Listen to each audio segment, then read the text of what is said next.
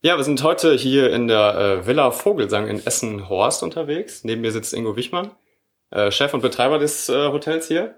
Mhm. Hallo, Herr Wichmann. Hallo. Und äh, ja, wir wollten einfach mal dieses äh, Konzept hier vorstellen, dieses Linux-Hotel, das hier aufgebaut wurde. Ja, dazu würde ich einfach mal direkt starten hier. Ingo Wichmann, äh, zu Ihrer Person ganz kurz. Wie sind Sie hier hingekommen? Was, äh, was für eine Vorbildung haben Sie?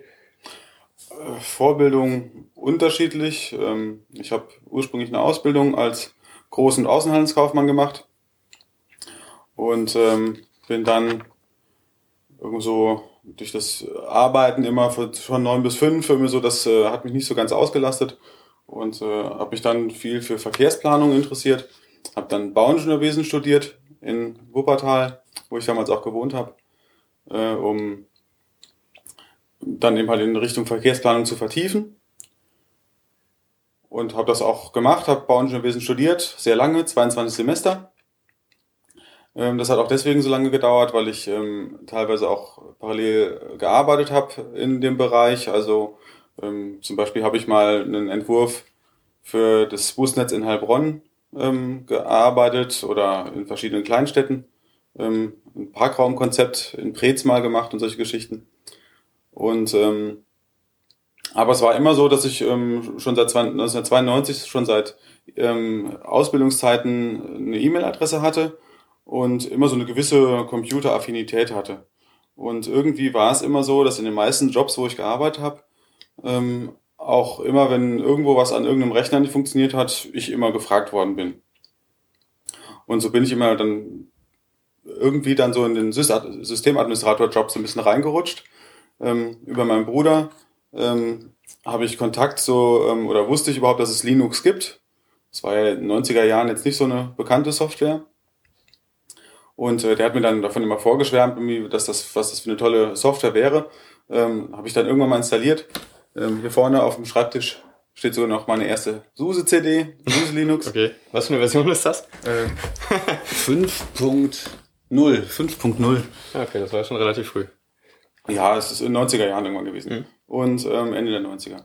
Und ähm, ja, war so ziemlich enttäuscht, als ich das installiert hatte, weil also das, was ich damals aus so einer, doch eher aus so einer Anwendersicht kommt, äh, von einem Computer erwartet habe, äh, von einem Betriebssystem erwartet habe, war da eigentlich alles nicht dabei. Immer so, das gab zwar eine grafische Oberfläche, aber die war doch sehr rudimentär. Mhm. Ähm, ich konnte es aber dann trotzdem in der Wohngemeinschaft, wo ich damals gewohnt habe, eben halt einsetzen als ähm, Router. Ähm, wir hatten damals in der WG eben halt äh, wollten wir alle Internet haben und dann ähm, habe ich so einen PC genommen, darauf so ein Linux installiert und den so eingerichtet, dass man dann gemeinsam über diesen PC ähm, im gesamten, in der gesamten WG im Surfen konnte, also ins Internet konnte. Und ähm, ja, das hat funktioniert. Ähm, und dann habe ich in einem Betrieb ähm, in äh, Düsseldorf gearbeitet und ähm, habe da ähm, auch wieder so das typische Ding. Ich habe eigentlich im Verkehrsplanungsgeschichten da gemacht, aber ähm, immer wenn irgendwas an irgendwelchen Rechnern nicht ging, wurde ich halt gefragt. Und ähm, dann war das Problem, dass ähm, da ein neuer Server fällig war. Der alte hatte nur 25 Lizenzen, also nur für 25 Mitarbeiter, was ein bisschen eng war. Äh, und der war auch einfach schon ein bisschen alt und sollte irgendwas Neues hin. Und aber die Geschäftsführung wollte kein Geld ausgeben. Ja, dann habe ich gesagt, ist aber nicht schlimm, brauchen wir auch gar nicht so viel Geld, wir brauchen eigentlich nur neue Hardware. Äh, Betriebssystem kostet nichts. Ähm, ich habe da zu Hause was mit Linux und mein Bruder macht das auch und das ist super. Und dann haben die mir das sogar geglaubt, ähm, weil die ähm, auch eine sehr Unix-affine Abteilung hatten. Mhm. Also Unix ist eben halt das Vorgängerbetriebssystem oder das Vorbild ähm, für Linux auch gewesen. Ähm, und ja, in dieser Firma wurde eben halt viel Unix verwendet, so dass die dann also vor Linux keine Angst hatten und dann ähm, habe ich da bei einer Firma, die heute OpenIT heißt und in Düsseldorf auch heute noch existiert, ähm, einen Server gekauft. Oder besser gesagt nicht ich, sondern die Firma hat den gekauft. Und ich war dann einfach nur von Anfang an damit involviert und ähm, habe den auch mit betreut, soweit ich konnte. Natürlich nicht, nicht allzu viel Erfahrung gehabt, aber dann ähm, ja da auch viel bei gelernt. Und auch ähm, halt dabei gelernt, ich war ja eigentlich noch Student vom Status her, äh, dass Systemadministration doch ein sehr verantwortungsvoller Job ist. Und ähm, als ich dann eines Morgens gegen sechs äh, fertig geworden bin, ähm, irgendwelche Kabel wieder so zurückzustecken, dass sie nachher wieder funktionieren, damit die Leute, die dann so gegen 7 Uhr morgens da arbeiten, ähm, ähm, wieder vernünftig arbeiten können.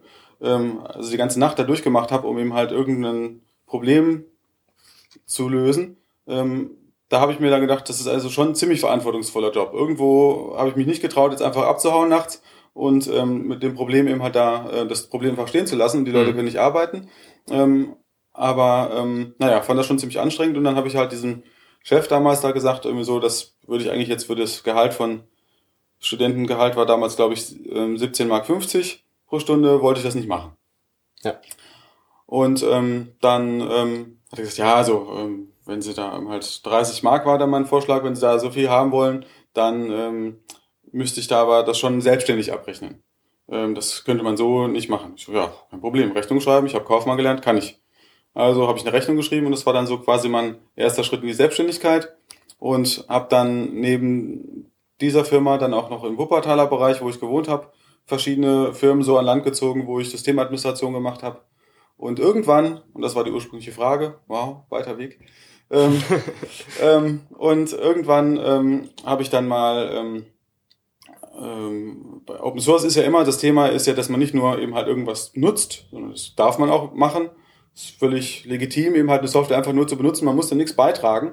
Aber das Schöne an Open Source ist, man kann auch was beitragen. Und ähm, ich habe da im, zum Beispiel da in Düsseldorf in diesem Büro dann wirklich ganz brauchbare, für Firmen nutzbare Installationen gemacht, ähm, die ja also kommerziell interessant sind und wo ich denke, ja, da können auch andere Firmen viel Geld mitsparen. Ähm, Samba ist eben halt eine Software, die ich da installiert habe, eine zentrale Benutzerverwaltung, sodass alle Nutzer äh, die in dem Betrieb sind, ähm, sich an einem Server anmelden können.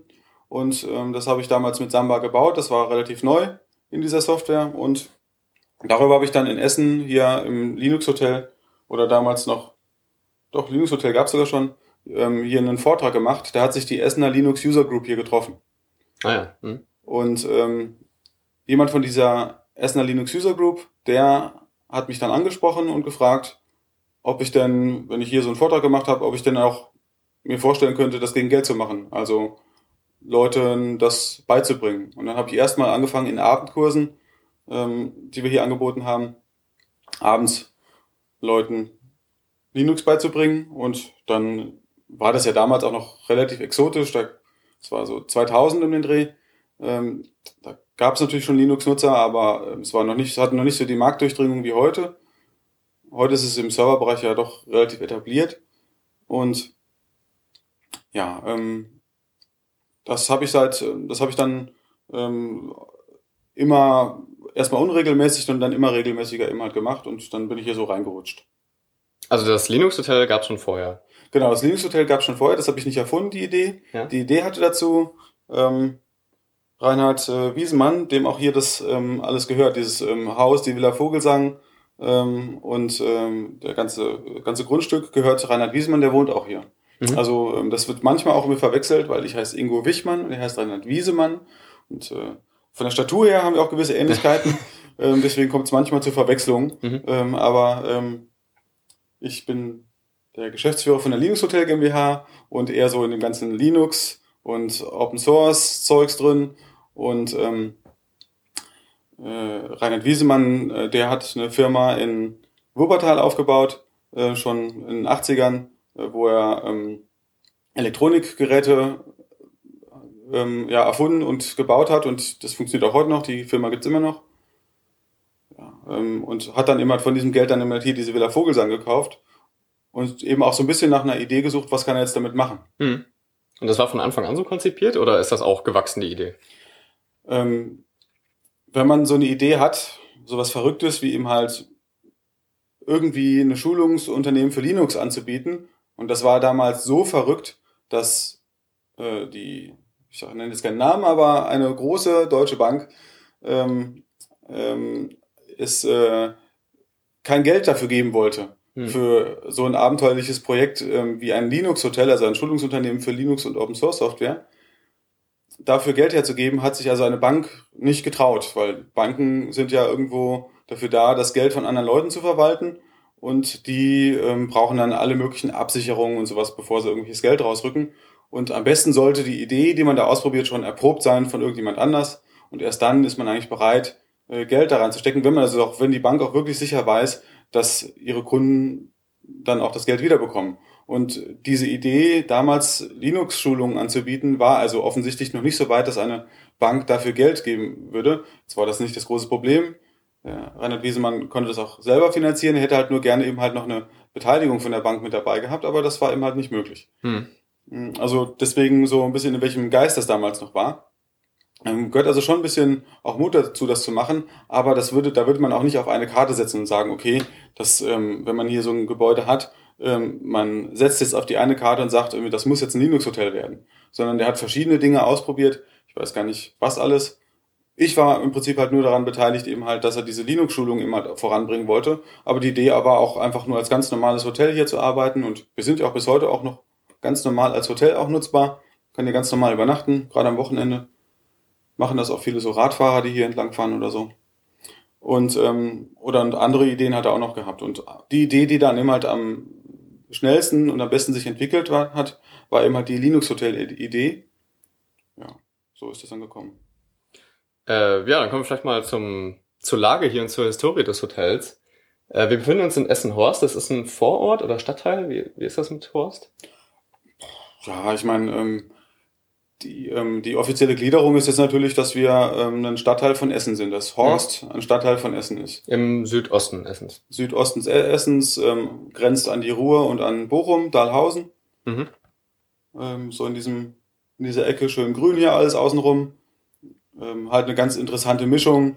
Ähm, man fährt hier durch, ich sage immer ganz gerne Dorf, irgendwie so, weil es hier irgendwie keine richtige Stadt ist.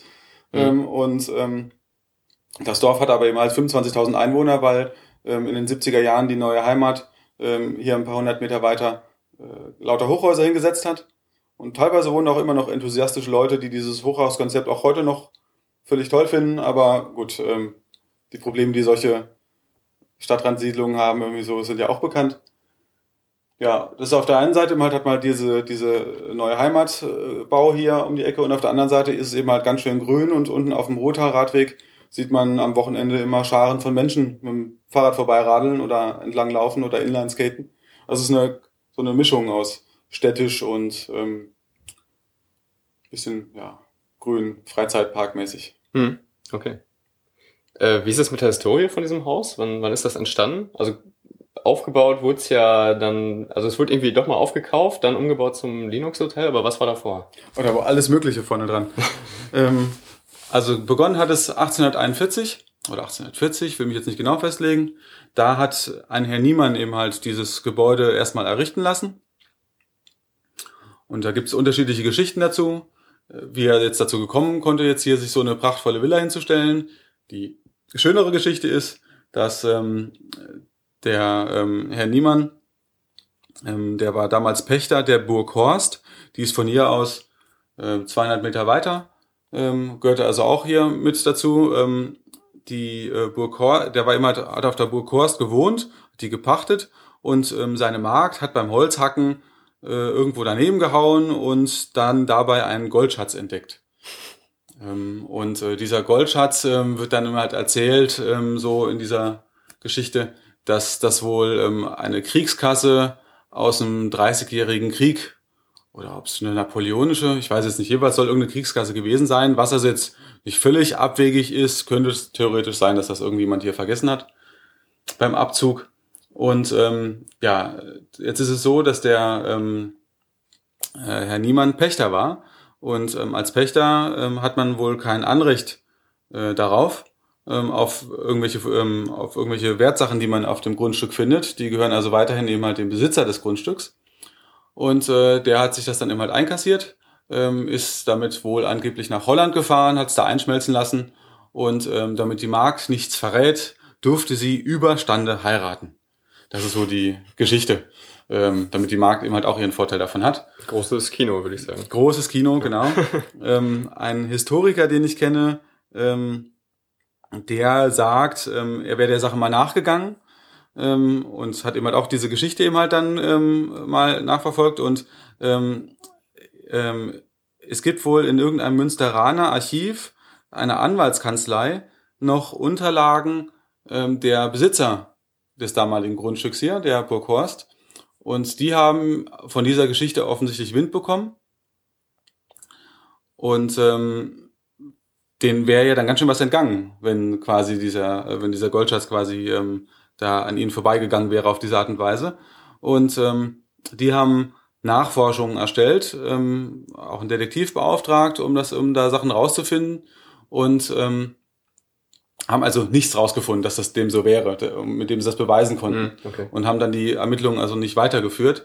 Insofern ähm, ist die Frage, ob diese Sch- Geschichte wirklich stimmt, ähm, auch wenn sie natürlich ganz schön ist mit dem Goldschatz. Es mag auch einfach sein, dass es ganz einfach mit Arbeit zu tun hat und dass eben halt der Vater von Herrn Niemann, ähm, der als sehr sparsam bekannt war, ähm, äh, dass der eben halt, er hat hier eine Ölmühle betrieben und eben halt gut gewirtschaftet hat und der Sohn, als der Vater gestorben war, dann auch eben halt einfach eine ganze Menge Geld einfach zur Verfügung hatte und sich davon eben halt dann hier diese Villa hingestellt hat. Mhm, okay. Hört sich für mich realistischer an. Ja, wird wohl wahrscheinlich nur so sein. ähm, wie ist denn das Hotel aufgebaut? Also man, die Hörer können es ja jetzt nicht sehen. Was gibt's hier für Gebäude? Wie groß ist das Anwesen? Was, ähm, was muss man hier wissen? Ja, also das Anwesen hat 20.000 Quadratmetern, wobei immer, wenn ich irgendwo so Stadtführungen mal mitmache und mir Leute solche Zahlen um die Ohren hauen, ich mir nicht drunter vorstellen, viel drunter vorstellen kann. Also das sind dann 100 Meter mal 200 Meter, ne, so ungefähr. Ja, so auf die 20.000 dann hinkommen. Ähm, also zwei Fußballplätze, würde ich schätzen. Mhm. Ähm, und ähm, ja, dann ist eben halt heute ein Park drauf, ähm, der damals eben halt schon 1840 um den Dreh eingerichtet worden ist, mit Bäumen drauf, die teilweise von Herrn Krupp kommen. Der Herr Niemann hat mit dem Herrn Krupp irgendwelche Geschäfte gemacht und als der Krupp sich die Villa Hügel gebaut hat, ähm, hat er sich von Übersee ähm, Bäume herschiffen lassen. Deswegen haben wir jetzt auch solche exotischen Bäume auch im, im Garten stehen, die eigentlich hier nicht heimisch sind. Ah, das ist ja interessant. Endemisch, wie man sagt. Ähm, ja, also aus der Zeit stammt auch der Park und der war natürlich früher deutlich größer.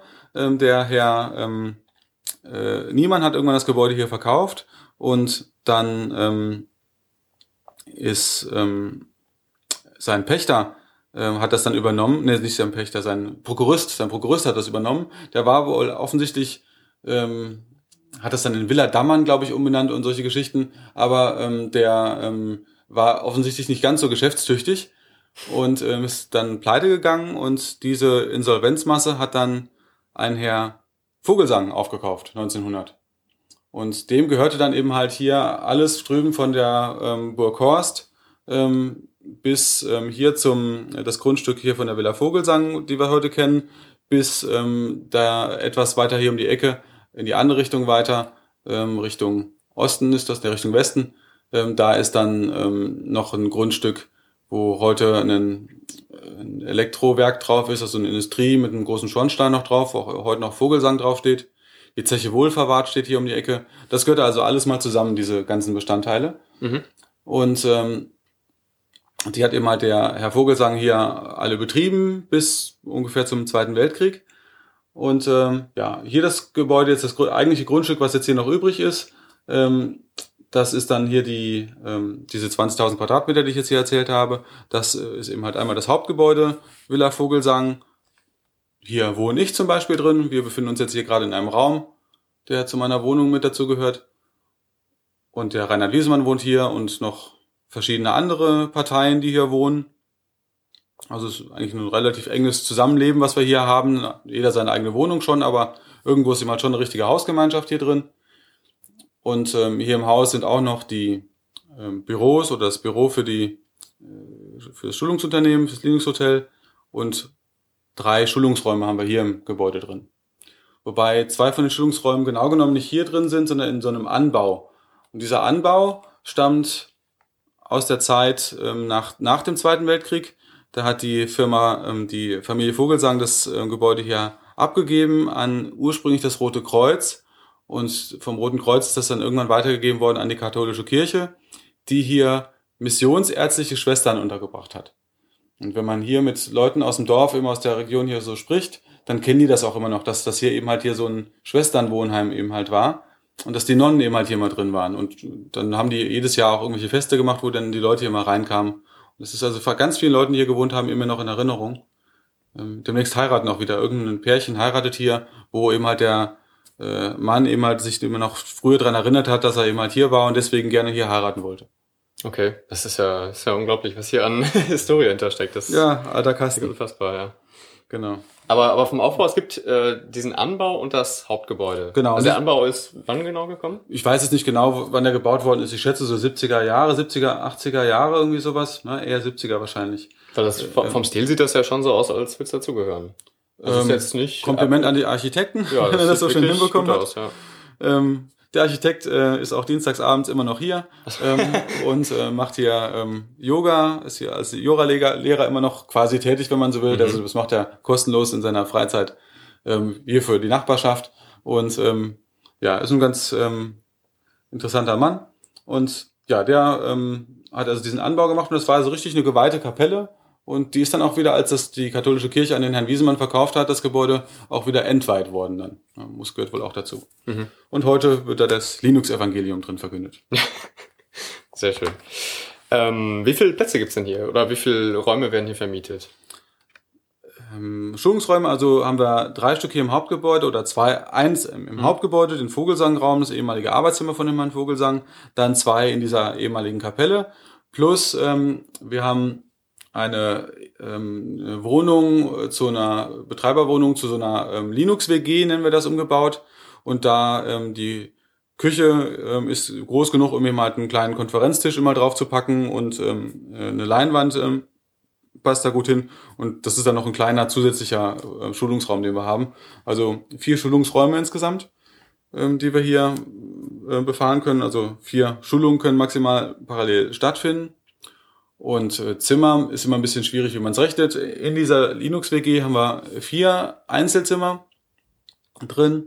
Dann äh, haben wir im Hauptgebäude nochmal acht Einzelzimmer und äh, nochmal acht Doppelzimmer. Wenn also dann zwölf Zimmer plus vier Einzelzimmer, kämen wir so auf 16 ähm, reguläre Zimmer. Äh, und dann muss man ein bisschen gucken, wie man es jetzt immer genau rechnet. Was für, man kann ein Zimmer manchmal gemeinsam vermieten oder man ist eine Verbindungstür dazwischen, kann man es zu und aufmachen. Also so um den Dreh. Äh, 16, 18 Zimmer oder sowas kann man so rechnen. Und wie ist es so mit der Auslastung? Ich meine, bei dem Konzept Linux Hotel kommen da mehr äh, normale Hotelgäste oder viele Tagungsgäste, ja. Seminarbesucher? Also das, die Hauptauslastung haben wir über unsere Schulung und da ist es tatsächlich auch eher so, dass wir von den Zimmern her eher knapp aufgestellt sind. Also wir könnten durchaus, wenn man jetzt vier Schulungen sieht, die wir parallel machen können, eigentlich könnten wir noch mehr Zimmer gebrauchen. Und ähm, geht aber hier nicht. Wir sind hier im Landschaftsschutzgebiet. Man kann jetzt hier nicht einfach irgendwas anbauen oder sowas, sondern wir müssen im Prinzip mit der Kapazität jetzt arbeiten, die wir hier zur Verfügung haben. Und ähm, ja, die ähm, 20 also, was war die Frage nochmal genau? Äh, wie stark das so ausgelastet ist. Also die Auslastung, ja genau. Insofern ist eben halt so die Woche über während der Seminare die Hotelauslastung eigentlich ziemlich gut. Ähm, am Wochenende ist es eher gemütlich hier. Also äh, wenn jetzt einer der Hörer gerne mal vorbeikommen möchte, am Wochenende kann man hier also wunderbar sich einmieten und ähm, ja, eine entspannte Zeit irgendwie verbringen, Gäste unterbringen. Wenn Hochzeiten sind, äh, kann man halt hier gut so seine äh, Verwandten oder sowas hier unterbringen oder ähm, wenn irgendwelche Messen sind, die am Wochenende laufen, dann ähm, ist hier natürlich auch mal voller. Wir haben Open Source Veranstaltungen, die hier am, am Wochenende ab und zu stattfinden. Aber so grundsätzlich ist das Wochenende so, dass es eher ein bisschen entspannter ist. Ja, dann kommen wir jetzt vielleicht mal zum äh, Konzept. Wir haben schon grob gehört, Linux Hotel ist mhm. äh, angesagt. Das heißt, hier finden viele Seminare und Schulungen statt. Mhm. Ähm, was genau ist denn das Konzept? Also wo fängt das an, wo hört das auf? Es gibt hier extrem viel Open Source ähm, Initiativen drumherum. Ich habe gelesen, dass hier auch Coworking stattfindet und sonstige Events. Also mhm. was, was gibt's da alles? Was, was wird hier gemacht? Ja, also das, das Kern des Geschäftes ist also äh, als ähm, Schulungsunternehmen zu arbeiten, das sich auf Open Source konzentriert. Und wenn man eben halt so einen Bereich beackert und der Open Source Bereich ist jetzt nicht einfach was, was ich jetzt zufällig gewählt habe, sondern es war schon so, ich hab, fand die Idee hinter Open Source Software immer faszinierend, auch wenn ich am Anfang noch nicht so ganz überzeugt war, dass Linux jetzt wirklich so eine tolle Software ist, ähm, sondern dass erst später auch die technischen Vorteile davon so entdeckt habe. Ähm, dann ähm, war es am Anfang schon so, dass mich die Idee von Anfang an fasziniert hat, dass man also eine Software hat, ähm, an der jeder mitarbeiten kann und jeder was zu beitragen kann und jeder auch anpassen kann, so wie er es braucht. Die Idee fand ich ähm, sehr faszinierend. Und wenn man jetzt also in so einem, wenn wir so ein Schulungsunternehmen hier machen, ähm, dann muss man oder dann haben wir von Anfang an das Konzept verfolgt, dass wir eben halt auch ähm, an, ähm, gucken, dass wir die Sachen auch stimmig machen. Also ähm, man kann hier, also man kann natürlich auch ein ganz normales ähm, äh, Schulungszentrum reingehen und irgendwo einen Linux-Kurs buchen. Das funktioniert natürlich auch. Ähm, aber es ist schon so, dass wir äh, gesehen haben, dass in der Open Source Welt die Leute doch mit einem besonderen Engagement irgendwo rangehen und eben halt mit einem ganz anderen Herzblut rangehen, als das vielleicht bei einem, also wenn ich jetzt irgendwo halt ein Microsoft-Server-Thema lernen würde, dann ist das halt eine Software und ähm, ich muss die erstmal lernen und muss dann nochmal dafür bezahlen. Also irgendwo, für mich irgendwie baut sich da keine, ähm, keine übermäßige Nähe zu so einem Produkt eben halt auf, sondern es ist halt einfach wie ein Auto. Ähm, ich meine, da gibt's auch Autofans, die jetzt ihr Auto total toll finden, aber ähm, so ähm, das für mich irgendwie ähm, kann ich da keine emotionale Nähe irgendwie so ähm, so richtig aufbauen. Und ähm, im Open Source Umfeld ist es eben halt schon normal, dass die Leute eben halt auch Überzeugungstäter sind und deswegen ist die Idee, das aufzugreifen, indem ähm, wir eben halt nicht nur sagen, okay, es fängt hier morgens mit einer Schulung an und abends werden alle wieder nach Hause geschickt, sondern ähm, wir haben hier ein integriertes Konzept, wo man sich auf ein neues Thema und Linux und Open Source Software, wenn man damit anfängt, dann ist das halt wirklich auch erstmal ein ähm, schwieriger neuer Einstieg. Dann ähm, kann man sich hier immer halt eine Woche lang in so eine Art Klausur begeben und sagen, wir konzentrieren uns jetzt eine Woche lang voll auf ein Thema wie administriere ich ein Linux-System, so dass ich in einem kleinen oder mittelständischen Unternehmen oder auch in einem großen Unternehmen das dann eben halt einsetzen kann. Und ähm, dazu gehört eben, dass man nicht nur tagsüber sich damit beschäftigt während der Schulung, sondern eben halt auch beim Mittagessen mit dem Trainer zusammensitzt und ähm, abends sich noch mit den Kollegen aus dem Kurs eben halt noch unterhalten kann und dann beim Bier immer noch fachsimpelt. Und oftmals ist so der Austausch, der nebenher passiert, ja genauso interessant wie das, was ja, ähm, in der Schulung selber so äh, passiert. Und das versuchen wir eben so zu fördern. Die Leute sind immer, die hier sind, alles engagierte Leute.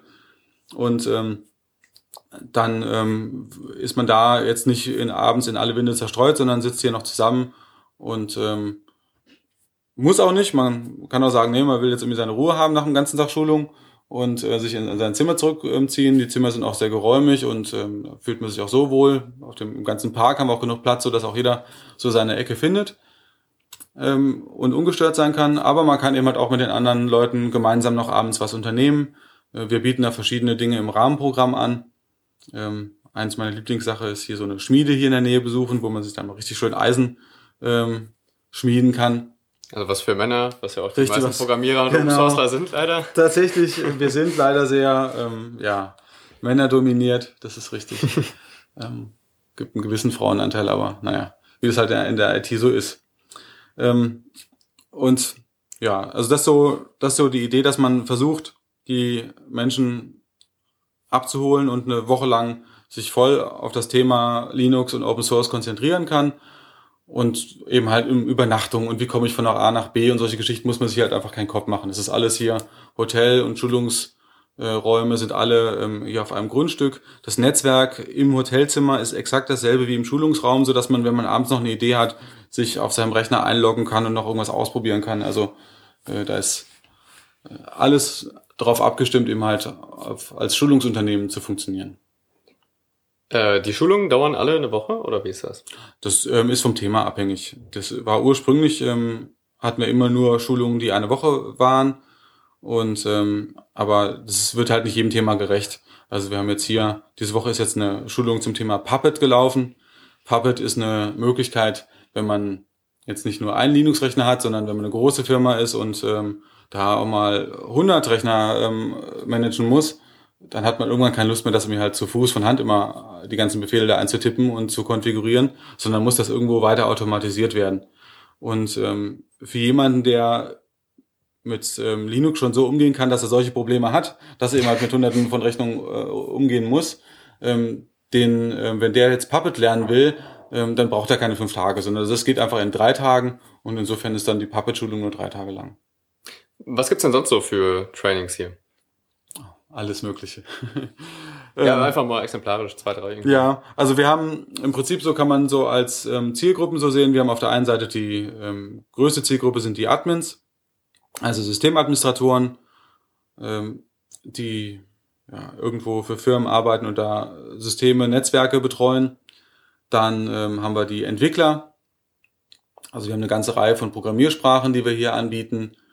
Ähm, Perl, Python, Ruby, C++, Java. Gerade zum Thema Java haben wir doch auch ein paar mehrere Schulungen noch. Ähm, ja, JVM-Bereich. Und ähm, ja, und dann eben halt auch noch verschiedene weitere Entwicklerthemen. Wir haben Datenbanken, ähm, Open Source Datenbanken wie MySQL und ähm, Postgres. Ja, und wir gucken auch immer bei diesen Schulungen, dass das nicht ähm, irgendwelche Trainer sind, sondern dass wir da möglichst nah an Committern dran sind. Also auch da wieder dieses Open Source Konzept. Ähm, das Schöne bei Open Source ist ja, man kann reinschauen und man kann auch eben halt sehen, wer hat denn so eine Software gemacht, wer hat es denn geschrieben. Und deswegen versuchen wir, wenn es irgendwo möglich ist, für eine Schulung auch Leute zu gewinnen, die an der Entstehung der Software beteiligt sind, die auch wirklich da, die auf der einen Seite dann eben halt das rüberbringen können. Das ist natürlich was, was auch nicht jeder Entwickler kann. Dafür muss jemand immer ein Auge haben und auf der anderen Seite eben halt ähm, einer, der was dazu beigetragen hat zu der Software, der kennt die besser als jeder Anwender einer Software. Und ähm, das ist so auch so ein Teil des Konzeptes, immer Committer. Also Leute, die was zu einem Open Source Projekt beigetragen zu haben, immer halt für die Schulung zu gewinnen. Ähm, insofern haben wir immer dann auch eine ganze Reihe Entwicklerthemen, weil diese Committer dann natürlich dann auch alle möglichen Entwicklerthemen mit reinbringen in das Konzept. Es gibt aber auch so ein paar Exoten-Themen, so ein paar Anwenderthemen. Also ähm, jetzt GIMP haben wir jetzt hier, ähm, weiß gar nicht, ob es schon auf der Webseite ist, aber das ist jetzt neu, das ist so ein Zeichenprogramm, was ich schon, gibt schon Ewigkeiten, aber äh, wo ich jetzt jemanden gefunden habe, der dafür ähm, auch gut Schulungen machen kann. GIMP und Inkscape ist für Vektorgrafiken. Oder so im wissenschaftlichen Bereich, äh, da kommen Leute aus, ähm, teilweise aus den USA sind hier Leute schon dann zur Schulung gekommen. Ähm, R heißt die Sprache. Das ist so eine für Statistiksprache. Ja. Mhm, genau. Jetzt haben wir gerade gehört, dass äh, wirklich die, die Committer, also die tatsächlichen Programmierer hier Schulungen halten. Mhm. Gibt es denn da irgendwelche Persönlichkeiten oder interessanten Projekte, aus denen die Leute kommen? Oder sind das wirklich irgendwelche Leute, die da involviert sind, die gerade in der Nähe wohnen? Nein, ist also ich selber äh, bin dann auch in allen möglichen äh, Geschichten involviert. Eines auch als Programmierer. Als Programmierer. Ähm, es gibt vielleicht auch den einen oder anderen Patch, den man von mir irgendwo auch in Open Source Software findet, in File zum Beispiel, Fully Automatic Installation for Debian. Ah, ja, okay. Aber ähm, äh, ich habe, ähm, ich arbeite beim Linux-Tag e.V. mit und bin ja sogar irgendwann mal zum Vorsitzenden gewählt worden. Bin es immer noch ähm, und organisiere also diese Veranstaltung Linux-Tag ähm, in Berlin. Das ist eine Messe mit um die 10.000 Besuchern oder Konferenz und Messe mit um die 10.000 Besuchern, ähm, wo es eben halt äh, um Linux und Open Source Themen geht. Und ähm, da finden dann jedes Jahr um die 200 Vorträge statt, die dann alle auch organisiert sein wollen, wo wir Speaker für einladen. Und das ist also schon ein großer Fundus, ein großer ähm, da komme ich mit sehr vielen Menschen, die im Open Source Bereich auch wirklich was beitragen, wirklich was machen, eben halt in Kontakt. Und darüber ergeben sich dann immer wieder neue Themen. Das ist also eine der ähm, Gründe, wie sich jetzt hier entstanden ist, warum jetzt hier so viele Committer eben halt auch ähm, hier ähm, sich eben halt dann ihre Schulungen anbieten. Ähm, einer der Gründungsmitglieder des Linux-Tags war Klaus Knopper, der die Knoppix-CD ähm, mhm. auch heute ja. ja noch baut. Die ist ja immer noch sehr beliebt wir bieten auch im Großen und Ganzen diese Schulung auch immer noch an, aber ähm, das Thema Knoppix ist halt so ein bisschen auch durch. Also irgendwo Live-CDs, ähm, auch wenn die Knoppix immer noch ähm, ein paar technische Eigenheiten hat, die andere Live-CDs nicht haben, äh, dann ist es aber dann nicht mehr so wichtig, das Thema, wie es eben halt äh, vor ein paar Jahren noch war. Ähm, also es, die Schulung läuft nicht mehr so gut leider. Aber ähm, so mit dem Klaus Knopper haben wir immer dann früher immer halt viel zusammen gemacht. Ähm, und wenn das irgendwie wieder anstehen würde, dann würde es auch wieder passieren sind da immer noch ab und zu in Kontakt. Ja, ähm, der Peter Rosbach ist einer hier von den Leuten, die ähm, im Java-Bereich ähm, ein bisschen bekannter sind, weil er den Tomcat-Server ähm, mitentwickelt, weil er bei Tomcat immer Committer ist. Ähm, der Martin Edenhofer ist der Gründer der ähm, und äh, erste Entwickler von OTRS. Äh, das ist ein Ticketsystem, ähm, der macht hier Schulungen. Ähm, es gibt hier eine Software namens OPSI, die ähm, mit der man Windows-Rechner automatisch installieren kann. Hört sich erstmal komisch an, aber tatsächlich, das geht. Man kann also automatisch mit Linux-Servern Windows-Rechner automatisch installieren. Ja, Gott sei Dank. Gott sei Dank, genau. Und das ist eben halt dann OPSI und der ähm, Nachnamen gar nicht. Detlef. Ähm, ja, jedenfalls der. Wird nachgereicht, genau. Wird nachgereicht, genau. Der macht dann auch irgendwie dann die ähm, Schulung dazu. Also wir haben eine ganze Reihe von eben halt Leuten, die solche, wirklich hinter solchen Projekten hinten dran stehen, die dann ähm, hier die Schulungen machen. Ja, das ist immer so ein Teil des Konzepts eben halt. Kommen die Leute aus dem Ruhrgebiet oder aus Essen oder werden die aus Deutschland äh, rübergeholt oder sogar noch weiter aus dem Ausland? Also ich bin immer sehr froh, wenn die Leute hier aus dem Ruhrgebiet kommen weil ähm, dann sparen wir uns ein Zimmer. und okay. das, was bei uns immer knapp ist, ist eben halt, dass, ähm, dass immer die, die Zimmer eben halt äh, zu wenig da sind. Ähm, man kann also hier die Schulung an den Schulungen teilnehmen, ohne dass man hier übernachten muss. Und insofern ähm, ja, haben wir auch immer eine ganze Reihe von Leuten, die jetzt hier aus dem Ruhrgebiet kommen und Systemadmins und Entwickler hier aus dem Ruhrgebiet, die hier an Schulungen teilnehmen. Aber der Einzugsbereich ist erstmal so der deutschsprachige Raum im Wesentlichen. Also Deutschland, Österreich, Schweiz. Da kommen die ähm, Teilnehmer her. Und jetzt ohne jetzt große regionale Unterschiede, also man merkt eben halt schon, dass es immer so IT-Regionen gibt, wo dann immer halt mehr Leute herkommen. Und ja, irgendwo aus Mecklenburg-Vorpommern kommen, Mecklenburg-Vorpommern kommen dann immer halt nicht so viele Leute her. ähm, und eben halt die eine Ausnahme immer, die wir inzwischen haben, eben halt dieser R-Kurs, wo dann die Leute wirklich international herkommen. Äh, ja, das zu den Teilnehmern, aber was ist mit den Vortragenden? Kommen die aus ganz Deutschland oder? Die Vortragende auch, also so wie es in der Open Source Welt ist, die ähm, kommen eigentlich überall her. Ich versuche natürlich vor allem deutschsprachige ähm, Trainer immer zu haben und es ist in den allermeisten Fällen auch so. Ähm, aber es gibt jetzt mal ein paar, jetzt Sential zum Beispiel ist eine Firma aus Spanien, die so einen ähm, Firmenserver baut, also eine, eine Komplettlösung für Firmen und äh, die äh, findet dann immer auf Englisch statt. Mhm. Das aber, also im Wesentlichen kommen die meisten Leute kommen irgendwo aus dem deutschsprachigen Bereich. Und insgesamt ist es auch irgendwo, ist es immer wieder ganz interessant, dass das Thema Open Source einfach in Deutschland ähm, stärker eingeschlagen hat, als es ähm, als in anderen Ländern ist. Also wenn man einfach mal bei einer Distribution wie Debian schaut, die ja international aufgestellt ist, die ursprünglich auch aus Amerika kommt, wie viele Deutsche dann doch irgendwo so da ähm, äh, führend involviert sind, ähm, das ist immer schon immer wieder überraschend. Oder eine Zahl, die ich mal interessant fand, ähm, ich ein, eines meiner ähm, Hobbyprojekte ist OpenStreetMap, also so eine freie Weltkarte, wo man also ähm, vor ein paar Jahren, 2008, war also hier, gab es hier die ganzen Hauptstraßen, waren hier vielleicht irgendwie so eingezeichnet und sonst nichts. Und dann habe ich mich aufs Fahrrad gesetzt und mit ein paar anderen zusammen äh, haben wir eine Wette gegen die Düsseldorfer OpenStreetMap-Leute eben halt ähm, laufen gehabt. Ähm, wer schafft es denn zuerst, alle Straßen seiner Stadt einzuzeichnen? Mhm. Und dann sind wir hier mit dem Fahrrad halt hier rumgedüst und GPS dabei und haben dann immer die ganzen Straßen eben halt abgefahren und dann am Ende eben halt in der Karte eingetragen. 3300 am Stück. War ein bisschen unfair. Wir haben in Essen hier ein paar mehr Straßen als in Düsseldorf. wir haben nur 3000. Ja. Aber wir haben noch gewonnen. Ähm, und ähm, ja, das ist, war ein schönes Projekt. Und in diesem Projekt war es so, wenn man, ähm, das ist ein weltweites Projekt, auch von einem Engländer gegründet, OpenStreetMap.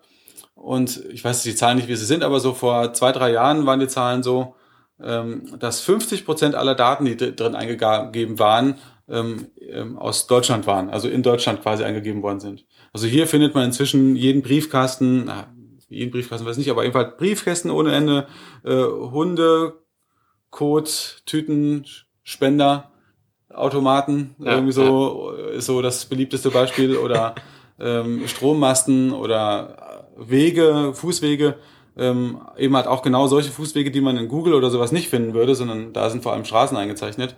Also man findet einen Detaillierungsgrad, den man in anderen Karten so ohne weiteres nicht findet. Und eben halt 50 Prozent dieser Daten liegen in Deutschland. Das ist einfach irgendwo kein Zufall. Das scheint hier einfach so, dieses Vereinsmeierei ist hier irgendwo so ein bisschen eingebaut in den Leuten und ähm, dass man irgendwo ähm, wenn irgendwo irgendjemand eine Arbeit sieht, dann wird die eben halt auch eher angegangen, vielleicht auch wenn man jetzt nicht sofort einen kommerziellen Sinn darin sieht, als das irgendwo in anderen Gegenden der Welt ist.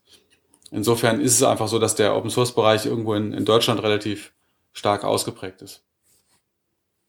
Das ähm, Training haben wir jetzt so ein bisschen abgeschlossen. Coworking habe ich noch gesehen. Mhm. Wird ja auch angeboten. Erstmal, was ist das und äh, was, was wird hier dann genau gemacht?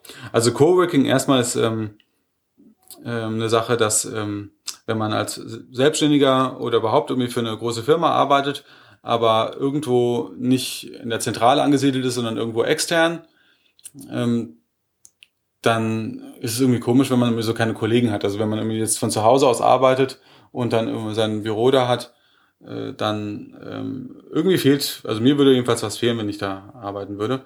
Und ähm, deswegen, das bieten wir jetzt gar nicht übrigens an, Coworking. Die ursprüngliche Idee von Coworking ist, dass man eben halt so Bürozentren hat oder ein Büro, was man gemeinschaftlich mit anderen nutzt also mit Leuten, die in anderen Firmen arbeiten, um immer so einen gewissen Austausch zu haben, wie in einem, einem normalen Arbeitsplatz auch, wo man mal den anderen fragen kann, hör mal hier, ich habe hier ein Problem mit meiner Tabelle, mit meiner Tabellenkalkulation, wie kann ich denn mal Formel XY machen und dann hilft einem vielleicht einer oder sowas.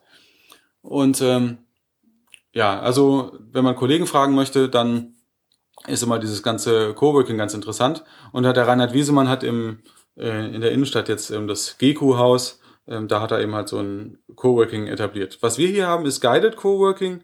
Das ist eben halt auf dieser Basier Idee vom Coworking basierend nochmal weiter, ähm, dass man jetzt eben halt nicht regelmäßig irgendwo arbeiten möchte und immer halt ein Büro haben möchte, was man sich mit jemand anders teilt, sondern dass man sich ähm, an einem bestimmten Projekt arbeiten möchte, zum Beispiel irgendein IT-Problem eben halt lösen möchte und äh, schaut, ob andere Leute eben halt auch so ein ähnliches IT-Problem haben. Ähm, es grenzt sich insofern ab zu einer Schulung, als ähm, bei einer Schulung hat man ja irgendwo schon ein Thema fest vorgegeben und ähm, es geht bei einer Schulung mehr ja darum, immer so generelle Prinzipien kennenzulernen, die man dann nachher zu Hause eben halt bei sich anwendet. Wenn man aber eigentlich schon ungefähr weiß, wie das funktioniert, äh, dann kann man sich eben halt äh, bei Guided Coworking mit anderen Leuten zusammentun und sagen, okay, ich habe jetzt hier ein Problem, ich will jetzt hier ein VPN für, mein, ähm, für meine Firma einrichten und ähm, vielleicht finden sich jetzt noch andere Leute, die auch ein VPN für ihre Firma einrichten wollen und dann können die eben halt ähm, sich zusammen eben halt bei uns äh, einmieten und ähm, zum Beispiel in der Linux-WG funktioniert das dann ganz hervorragend, wo man immer halt diese ähm, Konferenzküche auch hat, wo man dann immer jeder an seinem Rechner sitzt und eben halt dann sein Problem löst, zum Beispiel ein VPN baut und ähm, für seine Firma und ähm, die Software kann man meistens heute ja von Remote einrichten. Man muss ja nicht mehr vor Ort sein, gerade bei Linux nicht, um irgendein ähm, Softwareproblem zu lösen, sondern äh, man hat da irgendwo seine Maschinen, die man dann äh, remote immer halt ansteuert per SSH oder sonst wie. Und ja, kann dann immer zusammen mit anderen, die eben halt ähnliche Probleme äh, haben, arbeiten und hat dann eben halt noch einen ähm, Trainer oder Experten immer mit dabei, der eben halt da schon ein bisschen mehr Erfahrung mit hat. Und teilt sich den quasi mit anderen und spart damit eben halt auf der einen Seite Geld ähm, gegenüber, wenn man es zu Hause machen würde in seinem eigenen Betrieb, ähm, weil man eben halt nur einen, einen Experten braucht und sich den Experten eben halt mit, mit anderen Leuten teilt. Auf der anderen Seite eben halt auch, ist auch immer wichtig der äh, Austausch mit ähm, Leuten, die eben halt ein ähnliches Problem haben. Das ist die Idee von diesem Coworking. Das heißt, ähm, die, die äh, Teilnehmer kommen alleine auf sie zu oder fragen die Firmen an? Also wie findet man diese Gruppe, dass man da überhaupt zusammenarbeiten kann? Ja, das ähm, äh, man muss dann eben halt, wenn man weiß, okay, innerhalb des nächsten Jahres steht jetzt irgendein Projekt an, zum Beispiel sage ich mal, wir brauchen ein neues VPN, über das sich unsere Außendienstler einwählen sollen, dann äh, würde man eben halt uns eine Mail schreiben und sagen, hier, ähm, bietet doch mal eine Guided Coworking zum Thema OpenVPN an. OpenVPN ist eine prima Lösung, mit der man sowas bauen kann.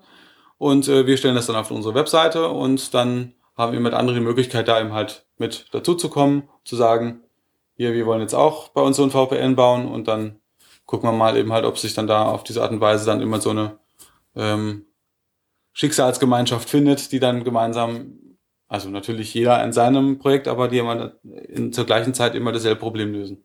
Das sind dann immer vier, weil auch die, die WG da nicht mehr bietet. Ja, gut, also vier Leute können jetzt in der WG wohnen, ähm, aber wir haben natürlich das Hotel auch noch. Also es ist ja jetzt nicht, ist ja im selben Gebäude.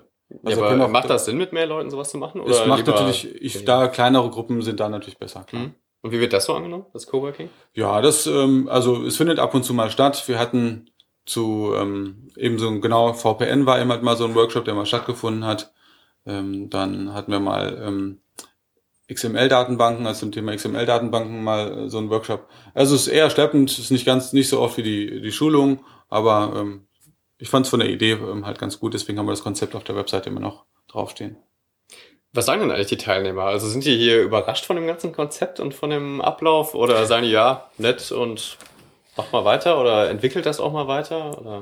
Ja, also das ist ähm, schon immer wieder eine Reaktion von Teilnehmern, die wir bekommen, ist, ähm, dass sie das ja so gar nicht erwartet hatten. Also gerade so Teilnehmer, die dann, man kann ja hier auch, also jetzt Linux ist, wie gesagt, inzwischen im Serverbereich eine ganz etablierte Software. Ist, ähm, Apache Webserver ist ähm, auch einer der wenigen Bereiche, wo man vernünftige Zahlen bekommen kann. Das im Linux-Bereich ist immer schwierig, immer halt wirklich die Marktdurchdringung wirklich zu messen, weil äh, nirgendwo muss irgendwas registriert werden. Insofern ähm, kann man da schlecht mit, ähm, mit Zahlen, äh, kann man da schlecht argumentieren. Wo man es relativ gut noch messen kann, sind die Zahlen von Minecraft, die ähm, das, den Apache Webserver betreffen. Und der Apache Webserver hat also seit Jahren so um die 60 Prozent Marktanteil, also 60 Prozent aller Webserver, die man im Netz so laufen hat, ähm, laufen unter Apache, wobei man auch da wieder dann gucken muss, sind das jetzt stark belastete Server oder nicht so stark belastete Server und dann kann man auch da wieder die Statistiken dann immer so oder so drehen. Aber ähm, da sieht man einfach mal, ähm, das ist also jetzt nicht ein kleiner Bereich, sondern ist einfach ein richtig großer Bereich des ähm, im Servermarkt, ähm, den irgendwo Linux umfasst. Und ähm, da gibt's immer wieder Teilnehmer, die dann von ihrer Firma einfach hier hingeschickt werden zu irgendeinem Thema die jetzt erstmal nur geguckt haben und halt verglichen haben, was steht da auf unserer Webseite drauf zu den Themen und aha, die bieten genau das an, was wir brauchen, also schicken wir den dahin und dann tauchen die auf und dann stehen sie halt hier vor diesem Tor, es geht dann so langsam auf und gehen in einen Park hinein und, ähm, und sehen dann immer so eine Villa und sind natürlich dann sehr überrascht, äh, wo sie sich hier befinden. Aber das Konzept wird eigentlich durchgehend gut angenommen. Also wir haben, ähm, da bin ich halt wirklich auch verwöhnt. Ich mache das jetzt seit 13 Jahren insgesamt ähm, wir haben eben durchgehend gutes Feedback und ähm, also für mich ist das schon eine normale Reaktion, dass die Leute sagen, sowas hätten sie ja noch nie gehabt und sie hätten auch, wären auch gut weitergekommen und also, dass sie einfach sehr zufrieden sind, einfach, das ist, ist irgendeine Rezeption, die für mich mal völlig normal ist inzwischen. Ähm, und ist eher nur, ich habe ein, zwei Mal so mal Schulungen in anderen Schulungsunternehmen gemacht und ähm, es ist einfach was anderes diese dadurch das Lernen ist eben halt irgendwo man wenn man sich wenn man irgendeine Sache neu lernen möchte ist es einfach gut wenn man sich voll auf ein Thema einlassen kann. Und ähm, dieses dieser Effekt ähm, eine ganze Woche lang Konzentration auf ein Thema zu haben ist einfach doch nochmal ein ganz anderer als wenn man irgendwo in, in einen normalen Betrieb hineingeht wo man dann abends eben halt in irgendeinem Hotel über, oder sowas übernachtet und äh, das nicht so integriert ist wie das hier ist Jetzt haben wir schon gehört, dass es viele ähm, Verknüpfungen gibt zur Open Source Welt. Also zum Beispiel den, über den äh, Linux-Tag und verschiedene Projekte. Wie eng ist denn die Verknüpfung? Also ist das wirklich nur so lose, wenn mal einer Lust hat, macht er hier eine Schulung oder äh, mieten sich auch ähm, Committer dieser Projekte hier ein, um mal äh, voranzukommen? Ja, also das Schöne an der Open Source Welt ist, dass sie dass die Zusammenarbeit ja meistens nicht auf irgendwelchen vertraglichen Knebelungen oder sowas basiert. Also man nutzt ja die Software Linux äh, und muss jetzt mit niemandem Vertrag in dem Sinne ähm, aktiv schließen. Natürlich hat man, Linux ist lizenzierte Software, das bedeutet, man akzeptiert durchaus einen, ähm, einen Lizenzvertrag, wenn man Linux nutzt. Ähm, der ist aber ähm, nicht so gedacht, dass man jetzt irgendwie sich quasi in irgendeiner Form mit dem Autor auseinandersetzen muss, sondern man kann die Software einfach nutzen und fertig. Ähm, so wie jeder heutzutage, der so ein Google oder Android Handy hat, das sind die inzwischen am meistverkauften Mobiltelefone, das ist ein Linux drauf und da hat man sich, muss man sich nicht mit Linus Torvalds oder sowas erstmal halt absprechen, ob man die Software benutzen darf. Im Gegensatz zu irgendeinem Windows oder einem Apple, ähm, was ja dann doch sehr deutlich eben halt irgendwo macht, irgendwie so, Achtung, ich gehöre jetzt aber in Wirklichkeit eben halt der Firma Apple oder der Firma Microsoft ähm, und ähm, ähm, da eben halt dann eine starke Verbindung hin aufbaut. Ähm, Insofern ist das irgendwie immer im Open Source Bereich ähm, alles ein bisschen lockerer. Die Leute, die bei uns Schulungen machen, machen das deswegen, weil sie es hier gut finden. Ähm, und ich habe jetzt also keine langfristigen Verträge mit unseren Trainern oder sowas, sondern die lernen unser Konzept auf irgendeine Art und Weise kennen und ähm, ja, ähm, kommen auf diese, kommen so zu uns. Und eine Quelle, wo Leute zu uns kommen, ist, wir bieten am Wochenende, weil eben halt da bei uns sonst nicht so viel los ist, ähm, Open Source Committern, also allen, die was zu Open Source Software beitragen, an, sich sehr günstig hier einzumieten. Also sie können sich am Wochenende hier treffen und können dann ähm, ja, zusammen eben halt an irgendeiner Software entwickeln oder muss auch nicht immer Coden sein, sondern manchmal sind es auch gerade so die Dinge, die organisatorischen Dinge, die man ums Coden herum eben halt noch organisieren muss. Das LibreOffice-Projekt, das ist ein, eigentlich mehr oder weniger das Nachfolgeprojekt von OpenOffice. So kann man es zumindest sehen, auch wenn es OpenOffice immer noch gibt, so ein bisschen. Ähm, ähm, das LibreOffice-Projekt zum Beispiel, die ähm, treffen sich hier regelmäßig äh, um eben halt die Software LibreOffice immer halt weiterzubringen und um ähm, zu organisieren, wie jetzt äh, wer die Server betreut, ähm, die äh, für die Foren, die die haben und für die Dokumentationsserver und solche Geschichten, wer sowas macht, äh, die treffen sich hier ganz oft. Ähm, es gibt, wenn man zum Thema Ubuntu, das ist eine relativ beliebte Linux-Distribution, irgendwo im Internet was sucht, dann trifft man oftmals auf eine Webseite namens Ubuntu Users.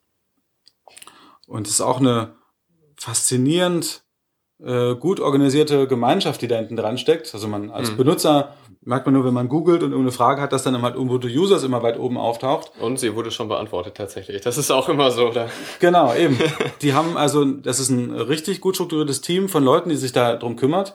Und ähm, die ähm, haben eben halt dann ihre Forengruppe, die eben halt tatsächlich so, wie du es auch sagst, immer halt deine Erfahrung ja auch ähm, dieses drum kümmern, dass Fragen, die im Forum sind, nicht unbeantwortet bleiben, sondern dass da eben halt immer irgendwo irgendeine Antwort eben halt kommt. Ähm, die, und wenn es eben halt auch nur der Verweis auf irgendeine andere Doku ist. Ähm, und wenn dann immer halt irgendwas Neues in so einem Forum erarbeitet wird, dann gibt es immer ein anderes Team, was immer dafür sorgt, dass dieses, äh, das Wiki-Team, äh, das dafür sorgt, dass diese ähm, neue Erkenntnis dann immer halt in, in die Dokumentation immer halt mit einfließt. Das ist das, was dann bei Google immer, halt immer so hoch gerankt wird, wenn man irgendwo ein Problem ähm, sucht. Ähm, ja, und die Leute, die müssen sich ja irgendwo, die sehen sich nie. Die sind über ganz Deutschland ähm, verstreut, diese Ubuntu-Users-Leute, und äh, die freuen sich halt immer ein Ast, wenn die sich dann halt hier am Wochenende mal ähm, einmieten können und dann einfach mal auch real miteinander umgehen können. Und ähm, ja, manchmal bleibt das Arbeiten etwas auf der Strecke, habe ich den Eindruck, wenn die sich sehen. Ähm, aber, das soll ja auch Spaß machen, ne? Ist genau. ja auch ein Ende. Eben, ist auch völlig okay. Ja. Die, also das, das, was die da produzieren, was die da machen, ist einfach wirklich richtig gute Arbeit. Das sieht man immer wieder und davon profitiere ich auch ganz persönlich, wenn ich irgendwo ein Problem mal habe. Und insofern bin ich sehr froh, wenn ich da auf der, der Stelle da ein bisschen Teil dieser Gemeinschaft sein kann, ein bisschen was zurückgeben kann. Ja, das ist eben halt auch so eine Art und Weise, ähm, wie es eben halt bei uns ähm, zu Zusammenarbeit mit eben halt Open Source Entwicklern kommt. Ist also immer so, wir gucken eben halt, dass das, was wir eben halt gut können, nämlich irgendwo einen Platz zur Verfügung stellen, an dem man gut zusammenarbeiten kann, konzentriert zusammenarbeiten kann, den stellen wir eben halt dann zur Verfügung, relativ günstig. Ähm, ja, und dadurch treffen sich dann halt alle möglichen Gruppen. Also ich will jetzt hier kein Name-Dropping machen, aber eigentlich ähm, Man können wir ruhig auch machen, also warum nicht? Alles, äh, was man im Prinzip im Open Source Bereich immer halt so hat. Also ein Treffen, ja, fange ich mal mit dem Exot mal wieder an, aber Flash war immer halt für die Open Source Gemeinde lange Zeit ein Problem. Flash ist immer halt so eine Technik, die in Webbrowsern immer halt verwendet wird oder auf Webservern und gibt's ja das dann das Flash Plugin, was man dafür braucht, um das abspielen zu können und das ist ähm, proprietäre Software, ähm, ursprünglich mal von Macromedia, inzwischen von Adobe eben halt entwickelt und ähm, ja, ist ein ähm, softwaretechnisch um halt äh, ein Reich großer Grausamkeiten, ähm, ganz schlechte Architektur mit, äh, so mit einem Flashplayer, den man heutzutage installiert, ähm, installiert man sich in Wirklichkeit zehn virtuelle Maschinen, die die ähm, zehn verschiedene Generationen Flash-Sprache, die da hinten dran steckt, im Prinzip mitschleppt. Und äh, wenn es irgendwelche Bugs entdeckt werden, dann ist Adobe auch furchtbar langsam, die zu fixen, weil sie eben halt das ein Problem nicht einmal fixen müssen, sondern das, das Problem sich zehnmal anschauen müssen. Weil einfach so viele, diese ganzen Versionen alle in jedem doofen Browser immer noch mit drin sind. Ähm, und das ist auch der Grund, warum Apple das ähm, Flash nie auf dem iPhone drauf haben wollte, ähm, weil einfach diese, diese Architektur einfach total grausam ist. Aber es ist natürlich nützlich. Also ich meine, YouTube hat immer seinen Aufstieg eben durch Flash immer geschafft mit den, mit, mit den Videos und auch ganz viele andere Webseiten äh, benutzen Flash und werden immer halt von Nutzern immer halt gut angenommen. Und so gab es dann eben halt ähm, auch die Idee, dass man eben halt einen freien Open Source Flash Player macht, der vielleicht nicht ganz so fett und nicht ganz so äh, lastig ist, wie das der Original Flash Player ist. Und dieses Gnash-Projekt, die sich das auf die Fahnen geschrieben haben, die haben sich zum ersten Mal hier im Linux Hotel zum ersten Mal getroffen. Also da waren immer Leute aus der ganzen Welt, ein Ami, ähm, eine Frau aus Griechenland, äh, Norwegen, überall kamen die Leute immer halt her und haben sich dann immer halt hier zum ersten Mal getroffen ähm, und ähm, ja, obwohl sie schon ein Jahr lang oder anderthalb eben halt an, an dieser Software gemeinsam schon dran gearbeitet haben. Das war halt ein tolles Erlebnis dabei zu sein. Oder ähm, das OpenStreetMap-Projekt, ähm, die haben sich ähm, hier schon sehr früh, sehr früh getroffen. Ähm, Linux-Kernel-Entwickler, ähm, das Debian-Projekt, ähm, jetzt zu OpenStack äh, gibt es demnächst hier so ein äh, ähm, Treffen. OpenStack ist so eine Virtualisierungs- oder Cloud-Software, Infrastructure as a Service. Oh, kann man lauter Namen, Name, Namen fallen lassen. Mhm. Ähm, ja, die Telefonanlage Asterisk habe ich da noch äh, stehen. Ähm, ja, also Asterisk, ähm, wir haben hier eine Asterisk-Telefonanlage äh, tatsächlich inzwischen. Ähm, aber ähm, jetzt, also mit dem Asterisk, ähm, es gab einen Asterisk e.V., ich weiß gar nicht, ob es den noch gibt.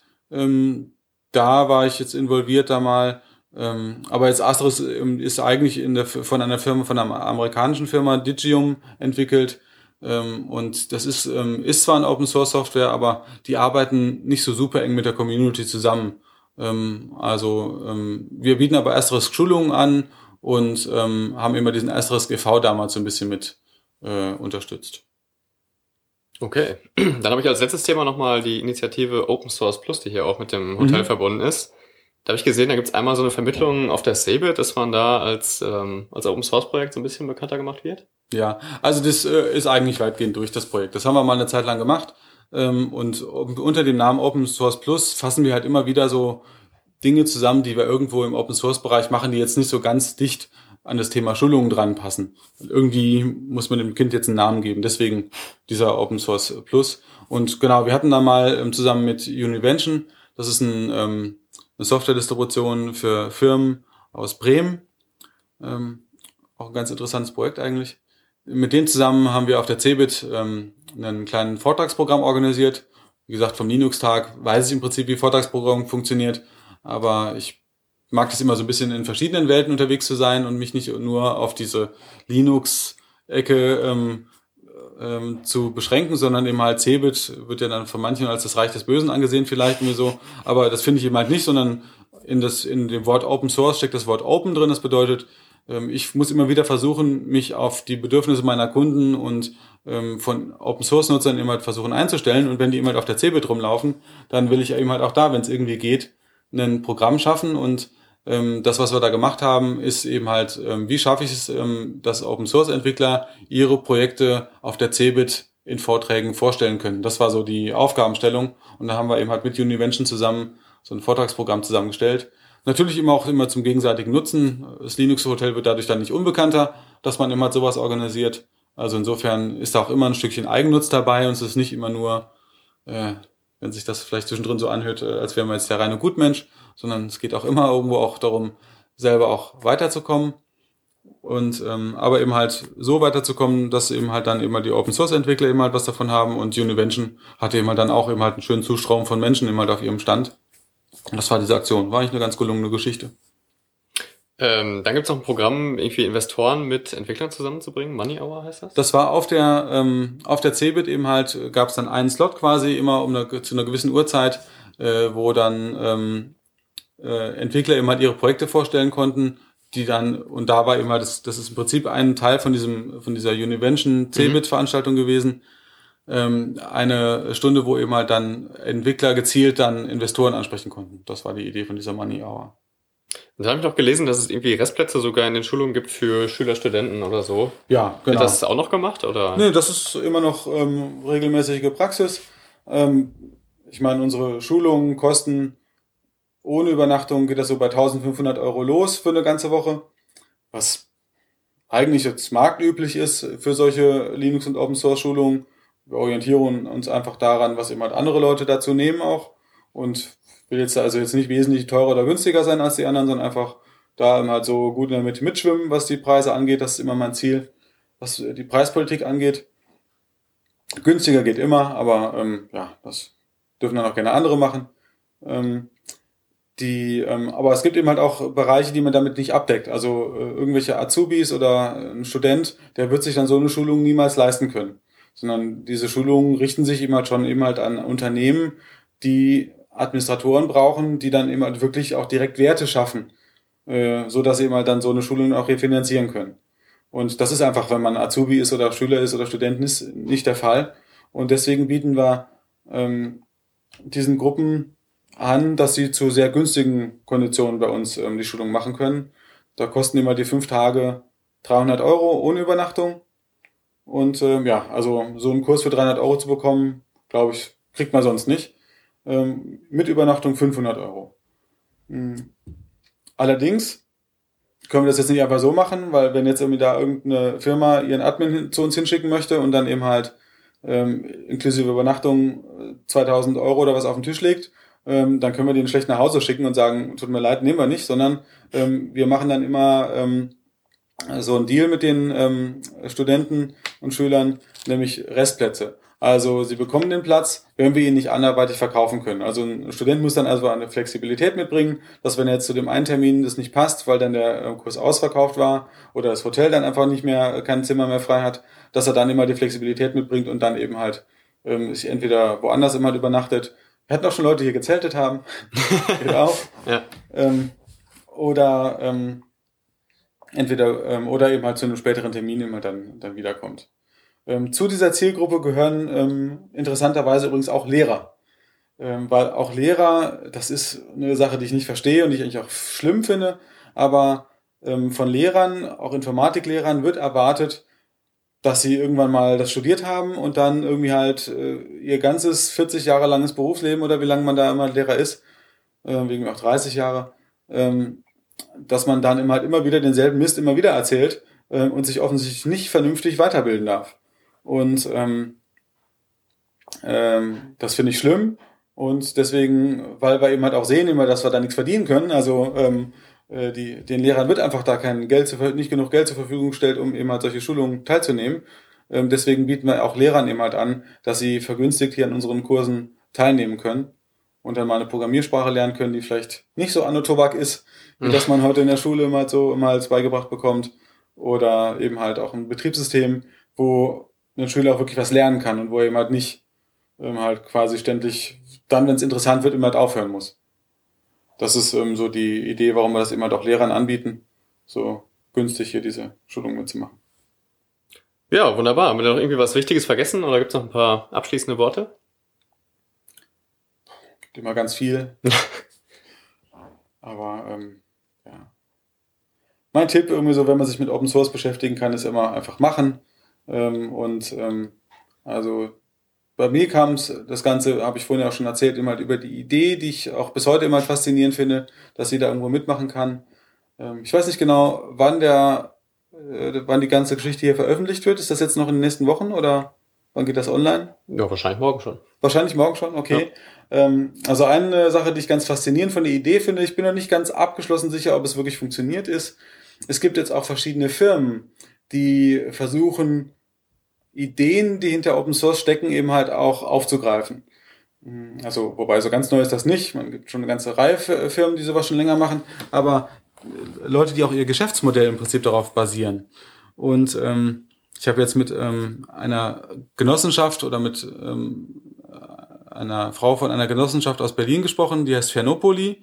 Die machen immer so ein Konzept, was so in so eine Richtung geht. Ähm, und jetzt am 22. 6.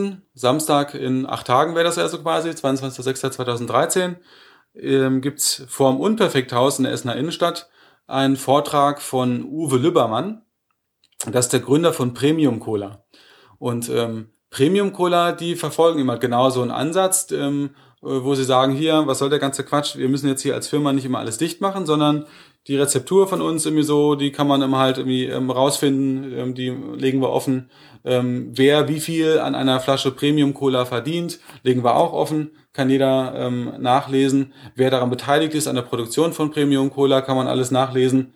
Ähm, und das ist eben halt jetzt so ein, ähm, finde ich einen ganz interessanten Ansatz. Und ähm, da werde ich auf jeden Fall da sein und viele Fragen stellen, wie er sich das genau vorstellt und wie das genau funktionieren kann. Ähm, dass man auf diese Art und Weise, auf so eine offene, kollaborative Art und Weise eben halt dann auch seinen Lebensunterhalt nachher bestreiten kann. Das ist ähm, ein ziemlich faszinierendes Projekt, was jetzt demnächst ansteht. Alles klar, dann würde ich sagen, vielen Dank, Ingo Wichmann. Gerne. Und vielen Dank fürs Zuhören. Bis bald. Bis bald. Ciao.